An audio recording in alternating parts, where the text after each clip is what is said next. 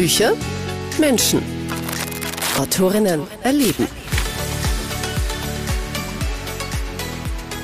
Hallo, ich bin die Nadine Fauland und ich plaudere heute mit der Martina vom Podcast Büchermenschen über die Wiener Melange für zwei, meinem äh, letzten Roman.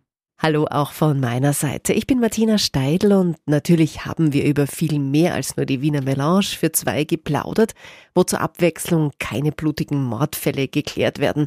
Nein, es geht um die Liebe. Passend für den Weihnachtsmonat Dezember geht's ein bisschen harmonischer zu.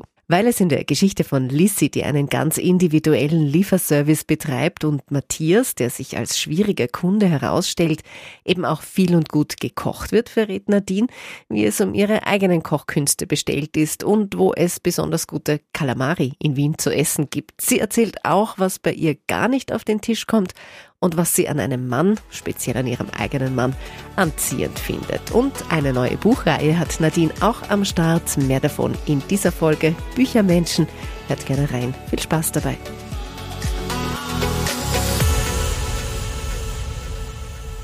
Nadine, schön, dass wir es geschafft haben. Unser mhm. erster Treffpunkt, das Altwiener Café, das Brückel. Da war ein bisschen zu viel Rummel. Wir haben jetzt, ganz vorsichtig, das heißt, wir haben das Hilton gecrashed und sitzen in der Business Lounge, auch ganz hübsch. Wir wollten uns eben im neunten treffen, denn äh, da gibt's ja ein bisschen einen Bezug zu deinem mhm, genau. Buch zur Wiener Melange für zwei. Genau, also ursprünglich war ja die, die, das Servitenviertel angedacht. Dann haben wir ja ein bisschen umdisponiert in das Café Brückel, weil Alt-Wiener Kaffeehaus hätte wunderbar gepasst. Also vor allem mit der Wiener Melange. Es ist einfach heute ein bisschen regnerisch und es ist irrsinnig voll. Ja, das heißt, wir sind ausgeweicht ins Hilton. Ja, also eigentlich das war nicht so laut sagen. nicht so laut. Genau. Ähm, gut, aber wir sind wir trinken, längst wir trinken aber Wiener Melange, ja, eine bezahlte Wiener Melange. also vielleicht nicht so illegal. Aber der neunte Bezirk kommt auch im Buch vor in der Wiener Melange. genau, zwei. also der Matthias, also der Hauptprotagonist, der wohnt im neunten Bezirk. Und die Lissy, die diesen Lieferservice, also diesen Pizzakummerkasten äh, gegründet hat, die ist im Prinzip im zweiten Bezirk, ja. Also eigentlich beliefert sie ihn selbst, aber das war halt die Ausnahme, weil der sich ja. so dermaßen beschwert hat, dass er sich gedacht hat, okay, das muss ich wieder gut machen und hat ihn dann selbst beliefert, ja. Jetzt ist es aber nicht dein erstes Buch, die Wiener Melange. Mhm, genau, ja. Was hast du schon geschrieben? Also ich habe unter einem anderen Pseudonym, Nadine Volland ist mein Mädchenname, ja, und unter, unter einem anderen Pseudonym habe ich diverse Liebesromane schon verfasst. Also den ersten 2015, zuerst über Self-Publishing und dann ist es im Prinzip über Amazon. Also die haben gerade den Verlag aufgebaut und, äh, mhm. und hat eine Verlagslektorin dann gesagt, das, sie war sehr begeistert und sie möchte ihn verlegen. Und dadurch habe ich dann viel halt mit diesem, also hauptsächlich E-Book-Verlag, kann man fast sagen, gemacht, ja. Und ja, dann durch die Agentur ist das mit Lübe dann äh, im Prinzip der Vertrag geworden, ja. Und es tut sich was bei dir. Genau, das ist, also die Wiener Melange ist jetzt im Prinzip ein, äh, ein wirklich ein schöner Liebesroman, der in Wien spielt. Und das nächste oder die nächsten drei Bände, kann man sagen, die erscheinen werden. Das ist eben wieder bei Lübbe. Und da geht es aber um vier Frauen, also vier starke Frauen in der Nachkriegszeit, mhm. Ende der 40er, ähm, also so ein bisschen dieser Aufschwung sozusagen, ja. Und es spielt dann in Köln und die Reihe wird heißen Die Telefonistinnen und erscheint aber unter, unter dem Namen äh, Nadine Schoja. Das ist ein bisschen eine Abgrenzung ist zu diesem klassischen Liebesroman, ja. Da geht es um starke Frauen, hast du mhm, gesagt. Genau. Frauenfreundschaften. Diese Frauenfreundschaften spielen ja auch in der Wiener Melange ähm, eine mhm. Rolle. Magst du solche Frauengeschichten gerne? Ja, und äh, das sind diese ganzen äh, Beziehungen, ja, die man im Leben halt einfach braucht, ja, und die das Leben ja irrsinnig bereichern. Hast du auch so eine Mädelsrunde, äh, auf die du ja, zu, ja, zum kannst? Glück, ja, genau. Also sogar sehr, sehr alte Freundschaften schon dabei, die noch vor der Schulzeit sind, die Gott sei Dank dann alle in Wien studiert haben, also gut, zum Teil, ja, und die jetzt noch immer quasi, also der eine ist die Trauzeugin, der andere, also wirklich noch sehr, sehr enge Freundschaften, ja. Und das ist ja total wichtig, ja, weil ähm, das ist doch eine wichtige Säule im Leben. Ne? Haben dich deine Freundinnen auch inspiriert? Inspiriert für diverse Figuren? Ähm, also immer wieder wahrscheinlich, wobei jetzt nicht so bewusst, ja. Also das sind schon so wirklich fiktive Figuren, aber ich glaube schon so Gespräche. Aber also gerade Ende der 40er, es ist die Sprache andere als wie jetzt, ja. Mhm. Es, es, gab kein Handy, also es ist halt ähm, schon ein anderes Umfeld da, ja. Ja, warum hast du dich dann für diese Zeit entschieden, also den Roman auch in eine andere Zeit zu legen? Naja, da war meine Verlagslektorin ein bisschen schuld dran. Also die hat die Idee gehabt und hat gemeint, das, das könnte für, für mich passen, ja. Und das hat hat wirklich gut gepasst. Also ich habe mich natürlich irrsinnig einlesen müssen in dieser Zeit. Also Nachkriegszeit, da bin ich noch nicht geboren, ja. ja. Also, also meine Oma weiß noch was davon natürlich. Die hat berichtet davon, aber jetzt hat die nicht in Köln gelebt, sondern in der Steiermark. Und Land und Stadt während der Kriegszeit, Nachkriegszeit ist auch wieder ganz, ganz anders natürlich. Wie genau hast du dann recherchiert für dieses Buch, für diese Serie? Also für, für diese Reihe äh, im Prinzip übers Internet, ja. Also ich habe mir angeschaut, äh, Bilder von der Mode, dann das, den gesamten historischen Background natürlich, ja. Weil da war die Währungsreform in Deutschland, die deutsche Mark ist eingeführt worden und damit startet da diese Reihe, also quasi mit diesem Aufschwung sozusagen, ja. Und dann habe ich gelesen natürlich viele Romane, die in dieser Zeit spielen, ja, oder Hörbücher. Also es ist ja nicht immer so, dass man Zeit zum Lesen hat, dann ist halt auch da Hörbuch praktisch. Und mit dem habe ich dann ganz ein gutes Konzept entwickeln können, ja. Und ja. vor allem ich habe eine Vorstellung von der Zeit und auch von der Sprache ein bisschen. Also durch die Romane kriegt man das, das Sprachgefühl ein bisschen und das Historische muss man eh sehr genau recherchieren, ja. Und wann erscheint dann der erste Band? Also der ist Ende März, am 28. März. Der zweite Band ist dann Ende August und der dritte, da ist noch kein Termin festgelegt, ja. An dem arbeitest du gerade? Genau, an dem schreibe ich jetzt derzeit, ja. Wie lange hast du an der Geschichte von Matthias und Lissy geschrieben? Daran äh, ungefähr sechs Monate. Wobei man jetzt sagen muss, es ist nicht Vollzeit, äh, dass ich als Autorin arbeite. Also Nebenberuf würde ich jetzt auch nicht mehr sagen, weil es ist mittlerweile ja schon zu einem Hauptberuf geworden. Aber so sechs Monate sind schon eine wichtige Zeit also um für einen Roman, ja. Also die man, also die ich persönlich jetzt brauche, ja. Ja, du hast ja noch einen Brotjob. Was machst genau, du? Genau, also ich bin Lehrerin für Betriebs- und Volkswirtschaft und Tourismus an einer Tourismusschule mhm. in Wien. Da habe ich einige Stunden natürlich in der Woche. Jetzt ist ja gerade so die Zeit natürlich mit Schularbeiten, Tests und jetzt haben wir gerade eine Hamburg-Reise organisiert. Also, also es ist immer irgendwie, also es ist immer ein bisschen Action, ne? Ja. Wann und wie findest du dann die Zeit zum Schreiben? Ich schreibe am liebsten in der Früh, also früh morgens, also wirklich jetzt so um 5 Uhr in der Früh zum Beispiel, ja. Mhm. Heißt aber dann auch, dass man ein bisschen früher schlafen gehen muss. also so vor Mitternacht auf jeden Fall. Ist mit Kleinkind jetzt oft ein bisschen schwieriger, weil der Abend halt dann erst später anfängt, ja, und man dann ja, ja nicht um neun oder um zehn schon ins Bett will, ja. Aber ansonsten, also die kreativste Zeit ist immer morgens. Also am Abend geht nur dann überarbeiten, korrigieren, ja, also wirklich jetzt, aber auch nur, wenn es jetzt schon zum Abgabetermin Termin hingeht. Ansonsten sind die Abende für die Familie reserviert, für Freunde, aber meistens eben für die Familie. Weil meine Tochter ist vier Jahre, ja, mein Mann braucht ja ein bisschen Zeit, ja, weil ja. sonst, ähm, genau, wird er irgendwann wahrscheinlich nicht mehr. ja, also, da braucht man natürlich, genau. Aber ansonsten früh morgens oder also am Vormittag Je nachdem, wie es mit der Schule vereinbaren lässt, ne? weil mhm. das ist natürlich am Vormittag hauptsächlich. Beziehungsweise wir sind eine Ganztagesschule, also das ist Nachmittagsunterricht da. Ja. Das heißt, es kann sein, man trifft dich auch manchmal schreibend in der Schule an oder hast du na, nur deinen Platz na, zu Hause? Also genau, also das trenne ich schon sehr genau. Also ich kann auch nicht überall jetzt schreiben. Ja, Das ist nicht so, dass man jetzt hinsetzt und sagt, zack, und jetzt geht's los. Das heißt, ich schreibe im Prinzip am liebsten auf der Couch daheim, ja, und in der Früh halt auch noch im Pyjama natürlich, ja. Aber das sieht mir ja keiner, ja. Das ist, also ich stehe da nicht im Lehrsaal, ja. Das ist sehr praktisch. Du musst es ja lachen, weil du damit quasi das genaue Gegenteil bist von der Gudrun Wieser aus mhm. der vorigen Folge, die sich anzieht und an den Schreibtisch setzt. Okay. Weil es ist Arbeit und sie muss das ähm, richtig machen. Ah, also okay. geht aber auch anders auf der Couch im Ja, genau. Also, na, das ist nämlich wirklich, also das ist so, da, da bin ich sehr entspannt dann, ja. Also Couch, ja. Pyjama. Wobei, also natürlich ziehe ich mich da im Laufe des Vormittags schon um. Also ist jetzt nicht so ein bisschen. Also es kommt dann sogar meistens eine Sportpause, weil das brauche ich so als Pause, wo ich dann eine Runde laufen gehe oder Radl fahren oder Inlineskaten. Also man kann nicht durchschreiben, ja. ja. Und wenn jetzt mal am Vormittag, also so zweieinhalb Stunden und dann brauche ich eine Pause. Musst du dich dann auch ein bisschen in Stimmung bringen? Wiener Melange für zwei ist eine Liebesgeschichte. Hörst mhm. du eine Kuschelrock-CD. Ich weiß nicht, ob es das überhaupt noch gibt. Also so ganz Roses oder kennt. sowas oder ist wahrscheinlich oder eher kontraproduktiv. Wobei schon, also ich höre Musik, ähm, aber das ist klassische. Eigentlich ist das Pianomusik sogar nur, ja, mhm. weil zu viele Instrumente verwirren mir. Ich habe schon anfänglich früher habe ich schon tatsächlich mit Vocals, also mit äh, Text ja. geschrieben auch, ja. Da muss aber, man dann vielleicht mitsingen. Ja, nein, es lenkt ab. Es lenkt dann irrsinnig ab, ja. Also da hat man die Stimmen der Figuren im, im, im Kopf, die sagen halt, die haben die mhm. Dialoge und dann hat man die Musik und irgendwie. Und dann, dann singen sie auf einmal. Und dann singen, ja, nein, das, also, aber da ist Pianomusik, aber keine so Fahrstuhlmusik. also nicht so im Hilt, nicht so Fahrstuhlmusik, sondern schon, ja, Rioppi zum Beispiel hat jetzt so diese Telefonistinnen begleitet, ja, ah, das ist der französische okay. Pianist, also wirklich hörenswert, ja. Noch vielleicht so zum Schreibprozess, das ist immer interessant oder, oder interessiert mich. Mhm. Schreibst du dann wirklich Kapitel für Kapitel runter?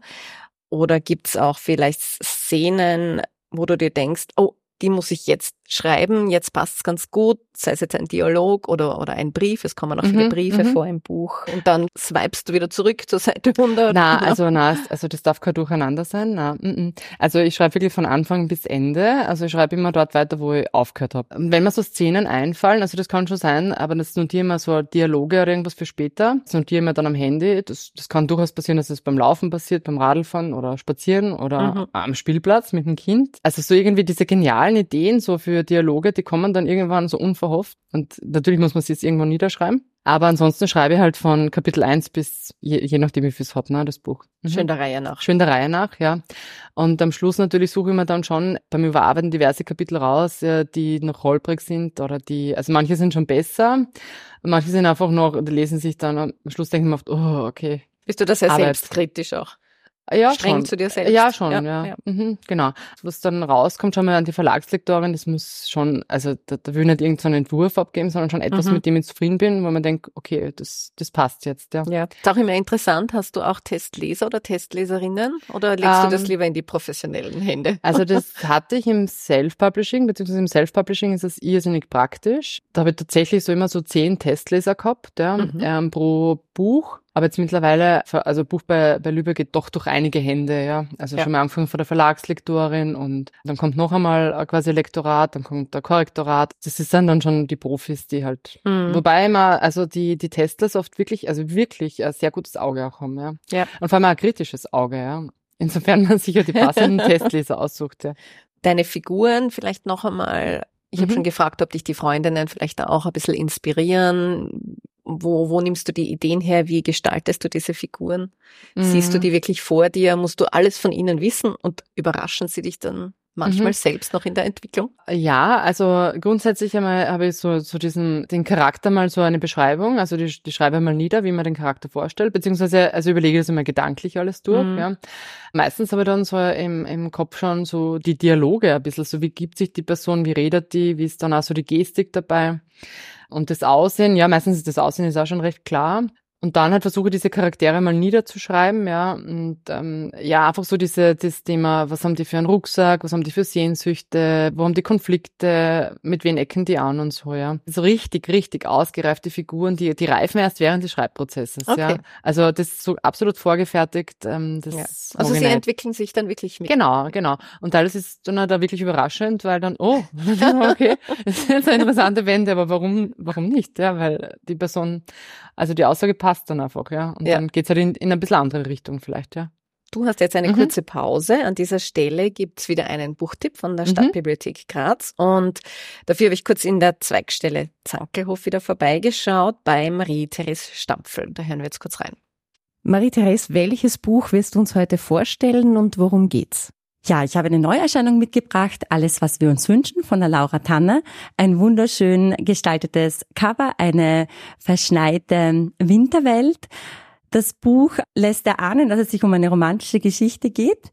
Ähm, geht es auch, ähm, aber es ist nicht vorrangig. Es geht um die zentrale Frage, was wünschen wir uns im Leben?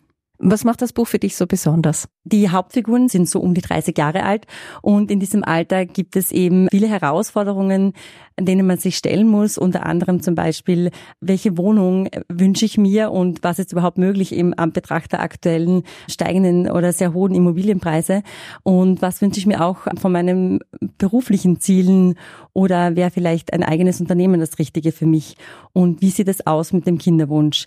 Es geht einfach um Freundschaft, um Liebe, Liebe und eben die zentrale Frage, was wir uns im Leben wünschen. Vielen Dank, Marie-Therese. Laura Tanner, alles, was wir uns wünschen, erschienen im Thiele Verlag. Der Buchtipp von der Stadtbibliothek Graz. Das klingt nach einer richtig schönen Geschichte zum Einkuscheln und Lesen. Was liest du selber hm. gerne, gerade? Also gerade, ja, gute Frage. Also ich liest grundsätzlich, also meistens so zwei, drei Bücher sogar parallel, ja, je nach Stimmung. Also so gerade der Herbst, Winter ist, äh, da lese ich total gern so Fantasy. Mhm. Also High Fantasy, also Sarah J. Maas zum Beispiel oder also Fourth Wing natürlich, also so ah, diese, okay, ja. ja. Aber das ist so für das passt so herbstlich, weihnachtlich, ja, weil dann wird es draußen ja. schon früh dunkel und sehr kuschelig irgendwie. Aber ansonsten habe ich jetzt auch die Anne Stern zum Beispiel, die auch so historische Romane im Prinzip schreibt, Daniel Glattauer, Fallwickler habe ich jetzt zum Beispiel auch, ähm, es ist halt also so ja, quer, durch quer, die, durch. quer durch die Bank. Zeitgenössisch, historisch, Eva Völler habe ich gelesen mhm. natürlich auch, ja. Also, ja, die hat schöne Romane. Die hat ja. schöne Romane, genau. Auch mhm. Zeitreisegeschichten. Genau, ja. Ja. Mhm. ja. Also wirklich bunt gemischt, ja. Mhm. Hast du auch Kochbücher zu Hause? Oder holst du dir die ähm. Rezepte eher aus dem Internet? Also, ich muss gestehen, ich habe, ich habe einen Thermomix. also, da müssen wir nachher noch drüber reden. Nicht, nicht, äh, nicht erwarten bei der Wiener Melange für zwei, ja. Wobei ich komme aus einem, aus einem Elternhaus, also wurde immer ganz viel gekocht. Also wirklich Menüs, mehrmals so wöchentlich Kuchen und grundsätzlich haben wir viel zu Hause abgeschaut. Das heißt, Rezepte habe ich sozusagen paar im Kopf gespeichert, also die, mhm. die immer funktionieren. Aber ansonsten, also greife ich ja wirklich jetzt derzeit gern auf den Thermomix zurück, weil ja, es ist einfach einfach. Man hat eine Rezeptdatenbank und man kann suchen nach Schlagwörtern, aber ich möchte jetzt keine Werbung machen. Ja. Bleiben wir aber noch ein bisschen beim mhm. Thema Kochen, beim Thema Essen, was ja wenn man dein Buch liest, die Wiener Melange für zwei, mhm. wird man hungrig, man mhm. kriegt, mhm. so ist es mir gegangen, ich habe ständig Lust auf Essen bekommen. Ja, zum Glück, oder? ähm, was ist dein Lieblingsessen? Mein Lieblingsessen, also das ist jetzt nichts, was typisch österreichisch ist, sondern das sind Kalamari, gegrillt. Mhm. genau. Mhm. mhm. Aber Topfenstrudel und ja, Kaiserschmarrn, das, das ist natürlich auch, äh, also wenn es um Süße geht, ja. Was war das Exotischste, was du je gegessen hast? Und vielleicht diejenigen, die das Buch ah. gelesen haben, werden wissen, warum ich diese Frage stelle. Ah, ja, ja, ja, okay, genau. Mhm. Wir wollen nicht spoilern. Na, das, das habe ich tatsächlich nicht gegessen, was im Buch vorkommt. Aber das Exotischste oder vielleicht das, nein, vielleicht das Grauslichste, ja, ähm, das war in Malaysia im Dschungel ja, tatsächlich im Dschungel. Du musst ähm, jetzt gleich an Ameisen und Taranteln äh, denken. Na, oder? also ich weiß nicht, was drinnen war. Ich habe dann die vegetarische Variante genommen. Mein Mann war sehr mutig, der hat das mit Fleisch gegessen. Ich hätte es nicht gegessen, ja. Die haben keine Waschanlagen und nichts eigentlich gehabt, ja. Was, was war dann? Äh, es war ein Reisgericht mit Gemüse. Aha, okay. Es war gar nicht schlecht, aber wie gesagt, die Rahmenbedingungen, ich weiß nicht, wie das hergestellt worden ist. Und mein Mann hat es mit Fleisch gegessen, ja. Keine Ahnung, was er da... Das, das war vielleicht das ekligste, ja. Ja. Aber ansonsten, also so gerade so, so experimentierfreudig bin ich dann, also im asiatischen Bereich, dann, ja, also dann müsste man schon das Tier irgendwie erkennen, ja. also ich hier. Was ist ein absolutes No-Go? Also Innereien mag ich nicht. Mhm. Ein Hund würde ich niemals essen. Also, äh, also im Prinzip bin ich so klassisch, ne? Pute, Huhn, Rind und Schwein. Und danke. Was sind so deine Lieblingslokale in Wien? Boah, in Wien. Also, das ist jetzt echt eine gute Frage, ja. Gibt es da ähm, so Top 3 vielleicht? Äh, Top 3, na, es gibt gar Top keine 1. Top 3 oder Top 1. Jetzt muss ich gerade überlegen. Ah, doch, Francesco, Francesco ah, okay. in Grinzingum, den mhm. Calamari, genau. Also der hat nämlich einen wunderschönen Gastgarten. Und sonst, sonst sind total nett diese Märkte, also jetzt der Karmelitermarkt, ähm, mhm. Naschmarkt und so weiter, ja. Weil da kann man eben nett trinken und man kann aber gut essen, ja. Das finde ich, liest man auch heraus aus deinem Buch, dass du eben, dass du die Stadt, du Wien sehr magst, mhm. ja. Bist du, bist du hier heimisch geworden? Du kommst ja eigentlich auch aus der Steiermark. Genau, aber jetzt bin ich mittlerweile seit, ja, 20, also ich bin mittlerweile länger in Wien als in der Steiermark, also durchs Studium damals noch Wien. Und mittlerweile, ja, es ist wirklich eine große Liebe zur Stadt entstanden, ja. ja. Aber man kann sich der schwer entziehen, weil, also ich finde, wenn man durch den ersten geht und so, das, da ist einfach so viel Geschichte, Kultur, ja, es ist einfach so viel Tradition, die, die Gebäude, ob jetzt Jugendstil, Barock, also man findet einfach irgendwie alles, ja. Also das ist schon eine sehr, sehr große Kulisse, ja. Ja. Also für einen Stadtspaziergang so durch die Innenstadt, das mache ich total gern, ja. Meine Tochter ist mittlerweile auch schon gewohnt, ja, aber wobei wir natürlich nicht Kaffee trinken gehen, sondern Spielplatz besuchen und ein bisschen halt schlendern, also das funktioniert in Kombination. Was macht Wien für dich lebenswert? Also irrsinnig viel Natur, also sei es äh, Donauinsel, Augarten, Donaukanal. Also man geht raus und man ist quasi schon im Grünen. Dann natürlich einfach der ganze, die, die Sicherheit, die man in Wien hat. Ja, also jetzt, wo die ganzen, also wo ja einfach Unruhen und die ganze Welt in Aufruhr ist, ist muss man sich das schon vor Augen halten, dass, mhm. also wie sicher es eigentlich bei uns ist. Dann ist Wien natürlich eine sehr gepflegte Stadt. Und einfach dieser Wiener Charme, ja, also dieses Kaffee trinken gehen, Kuchen essen, Torten essen. Keine grantigen Wiener. Äh, ja, die gibt's schon auch, diese, die Grantler, ja. ist ja noch für Altwiener Kaffeehäuser, es gehört irgendwie der, der grantige Kellner dazu. Ja. Hat irgendwie Charme. Dann ja, genau, der hat schon wieder Charme und das das ist schon wieder so fast der UNESCO-Kulturwelterbe, ja. So dieser Grant, ja. Du bist ja der Liebe wegen nach Wien gezogen. Also ursprünglich wegen ein Studium, aber ja. der Liebe wegen geblieben. geblieben. Ja, genau. Geblieben. Mhm. Du bist verheiratet und mhm. ähm, ja, ich möchte natürlich auch deine Liebesgeschichte hören. Wie habt ihr euch kennengelernt? also das war tatsächlich bei meiner Geburtstagsfeier. Also das ist jetzt wieder 15 Jahre oder 16 Jahre, so irgendwas. Muss ich nochmal noch. Also 15 Jahre ist es her. Und er war, er war die Begleitung von einem, äh, Begleitung, also war mit einem Freund halt dort. Und der hat damals, also das ist vielleicht ganz lustig, er hat so einen türkisen Schal um gehabt und der war vorher bei einer anderen Party und hat schon so einen also er hat schon ein bisschen was trunken gehabt davor. Einen Damenspitz. Ja. Einen Damenspitz, ja, weiß nicht, wie man es bei Männern nennt. Ein Rausch, nein. Aber er, er, hat schon was getrunken und irgendwie ist er da neben der Bar, also an der Decke gelehnt und irgendwie hat das, war ein bisschen faszinierend mit dem türkisen Schal. der türkise Schal hat nicht, nicht ärm gehört, ja. Also worauf Aber, schaust du dann bei Männern zuerst ist es auch die, die Stimme, so wie es bei Lissi und Matthias war. Sie, sie hm. sehen sich ja anfangs nicht, sie hört nur seine Stimme. Genau, nein, ich muss schon sagen, ich glaube, das ist schon das Visuelle zuerst. Der türkise Schal. Der türkise Schal, das war einfach in, in nur der türkise Fall. Schal. Aber die Stimme, ich habe mir diese Geschichte mit dieser Stimme oder dieses, dass sie sich lange nicht sehen, ja aus dem Grund ausgedacht, weil wir in diesen Zeiten von Tinder, Bumble und so weiter mit dem Foto herumwischen. Das ist irgendwie so, es ist halt so, das irgendwie aufs Äußere nur beschränkt. Und ich habe gedacht, was wäre eigentlich, wenn sich jetzt zwei kennenlernen und sich nur hören, ja? Und das war halt so dieser Ausgangspunkt. Und ich finde, das hat dann so viel Charme und so viel, da ist so viel Sehnsucht dann drinnen und irgendwie ein Kribbeln und wie schaut die andere Person aus, ja? Und ja. man erfahrt es erst am Schluss, vielleicht. ich will ja nichts verraten, vielleicht. vielleicht sind sie es ja nie. Also bist du auch ein visueller Typ eher also das Visuelle ist immer so der erste Reiz, so dieses erste, okay, ist mir jetzt sympathisch oder nicht? Mhm. Ja, also man sieht sich einmal und irgendwie sprüht da vielleicht schon ein Funke oder oder auch nicht. Was macht dann für dich eine gute Beziehung aus? Naja, ähm, also dass man über alles reden kann, ja, dass man sich auf jeden Fall wertschätzt dass man einen respektvollen Umgang hat, aber dass natürlich halt einfach diese Liebe da ist, also dieses Band, ja, quasi, mhm. das dann halt verbindet, ja.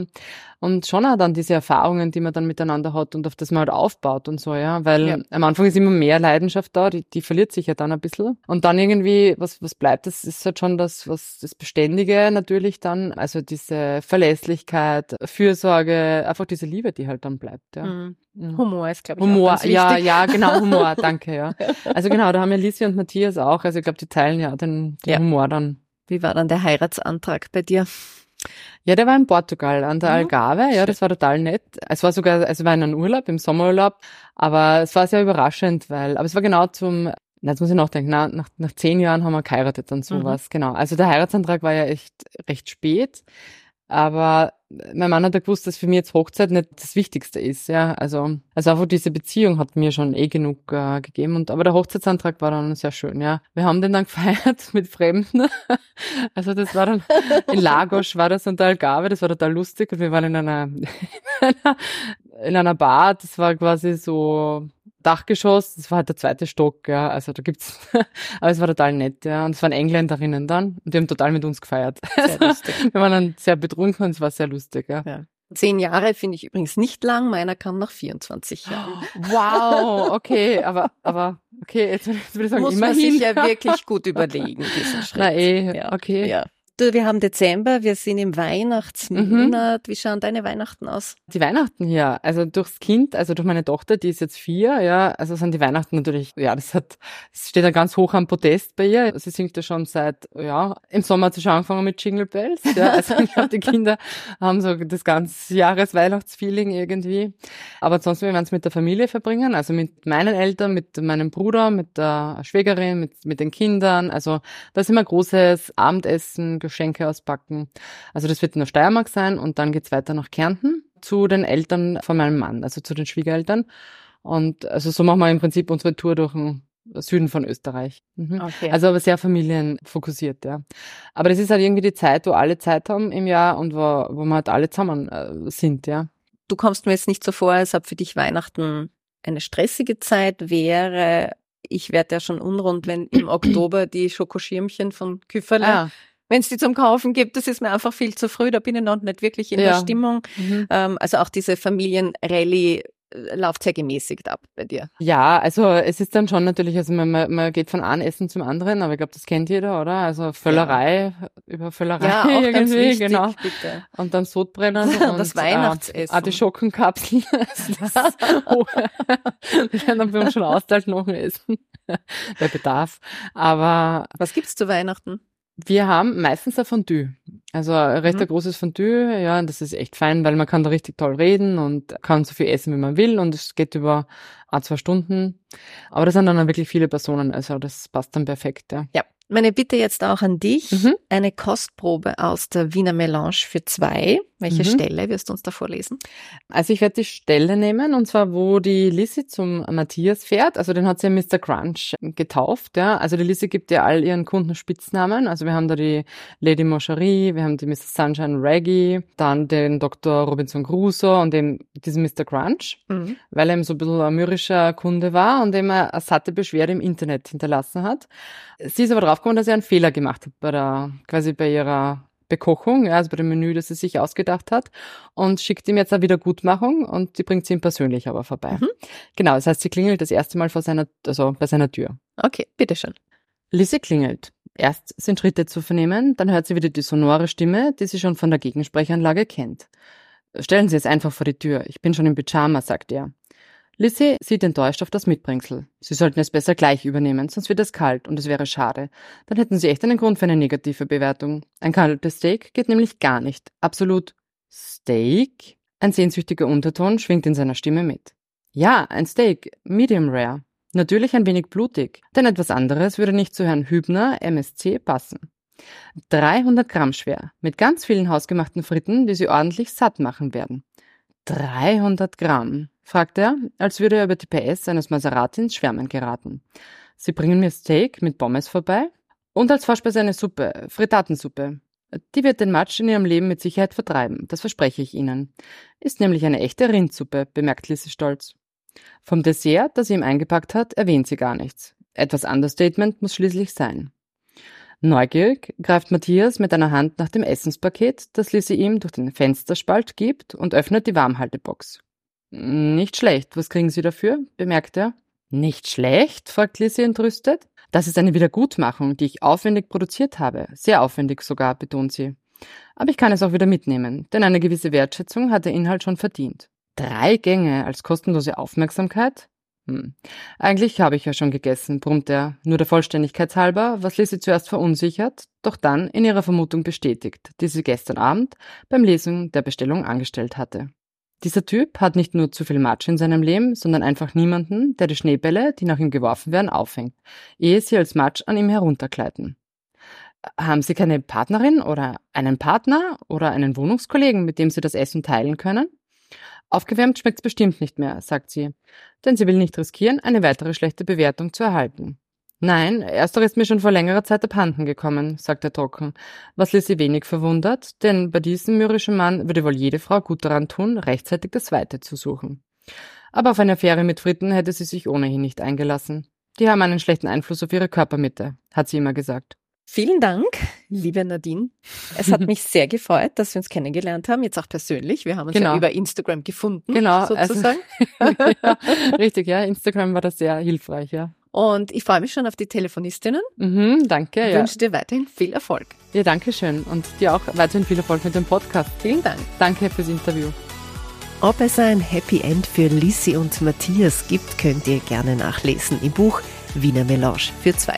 Ich sag wieder Danke fürs Reinhören, freue mich auf mehr Lesestoff von Nadine und auch schon auf die nächste Folge Büchermenschen. In den Shownotes gibt's die Links zum Instagram-Account von Nadine und auch nochmal den Buchtipp der Stadtbibliothek Graz von dieser Folge. Infos und Bilder zum Podcast selbst findet ihr auf Instagram, Facebook oder unter büchermenschen.at. Wir hören uns.